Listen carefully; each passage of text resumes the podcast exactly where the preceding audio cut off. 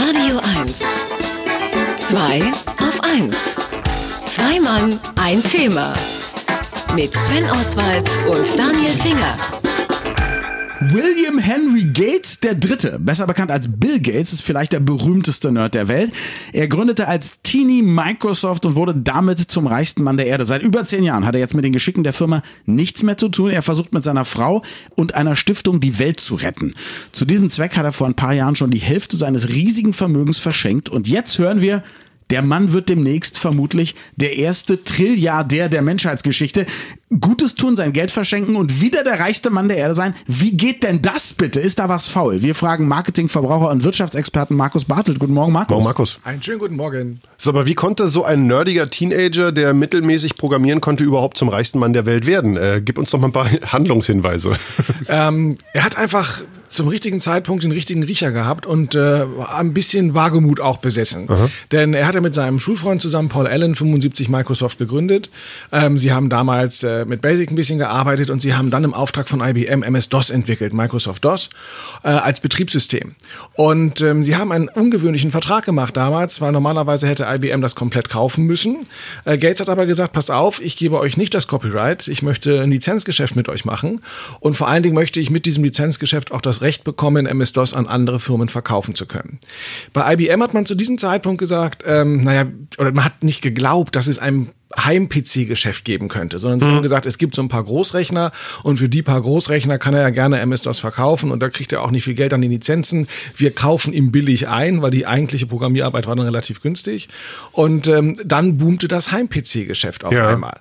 Und damit hatte er also A, die Freiheit gehabt, tatsächlich an alle anderen Hersteller auch, weil IBM war dann nicht mehr lange im Heim-PC-Geschäft tätig, ähm, MS-DOS zu verkaufen und er hat einfach ein unglaubliches Lizenzgeld bekommen. Kann man schlecht nachahmen, die Taktik, dass man einen Deal macht, äh, wo alle Beteiligten noch nicht absehen können, wie die Zukunft wird. Also da muss man wahrscheinlich wirklich verdammt viel Glück haben. Äh, Jetzt, was machen denn aktuell Bill und Melinda Gates mit ihrer Stiftung? Weil das ist ja seit elf Jahren bei den Gatesons angesagt. Und ist das überhaupt gut? Denn es gab ja, als die Stiftung gegründet wurde, ganz viel Kritik an diesem mega reichen NGO, die den NGO-Markt kaputt machen. Oder ich verstehe das nicht genau. Also, Sie haben tatsächlich eine Stiftung gegründet mit sehr hehren Zielen. Sie wollen ähm, den, den Klimawandel stoppen. Sie wollen vor allem der, die Armut aufhalten. Sie möchten äh, Impfe, Impfstoffe verteilen, sie damit also die Gesundheit auch steigt, insbesondere in den dritten Weltländern. Und äh, sie möchten den Hunger besiegen. Das ist etwas, was sie vorhaben. Sie Also ambitionierte Ziele. Ambitionierte für den, für den, für den ähm, Sieg gegen den Hunger wollen sie also ähm, 2,5 Billionen US-Dollar benötigen. Das sind 2500 Milliarden. Und äh, deswegen laufen sie jetzt los und sprechen mit ganz, ganz vielen reichen Menschen, mit den Superreichen und sagen, passt auf, gebt uns doch das Versprechen oder gebt eine Absichtserklärung, dass ihr einen Großteil eures Vermögens nach eurem Ableben an diese Stiftung vererbt. Also bisher, was sie bisher eingesammelt haben, sind vor allen Dingen diese Versprechen. Ja. Und äh, auch Warren Buffett hat zum Beispiel gesagt, wenn ich sterbe eines Tages, 82 Prozent meines Vermögens werde ich Stiftung geben, ein Sechstel davon geht in die Bill und Melinda Gates Stiftung. Letztendlich sind sie tatsächlich eine der größten Stiftungen, die wir haben und auch eine der, der wohltätigsten. Also die geben tatsächlich jedes Jahr über vier Milliarden aus für Impfstoffe, für Gesundheitsprojekte.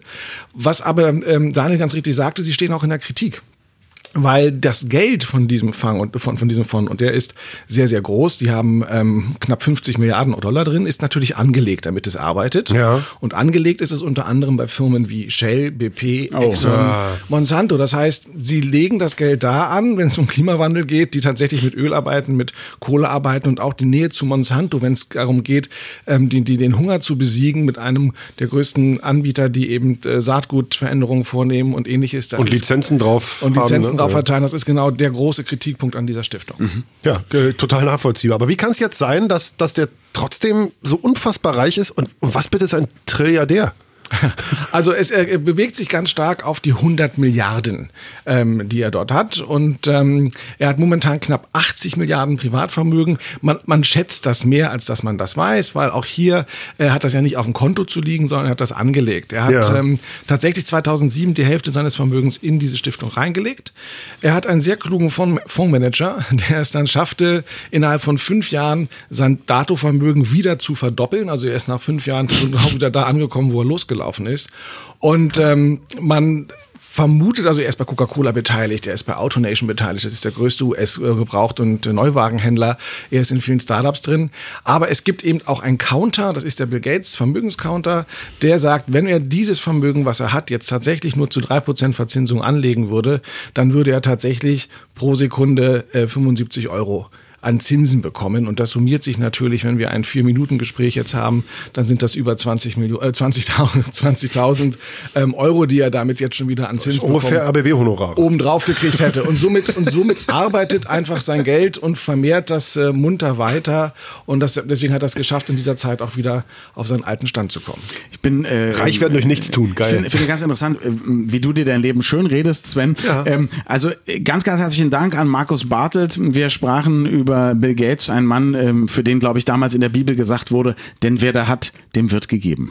So ist es. Dankeschön. Vielen Dank. Schönen, Schönen Sonntag. Radio 1. Zwei auf 1. Zwei Mann, ein Thema. Mit Sven Oswald und Daniel Finger.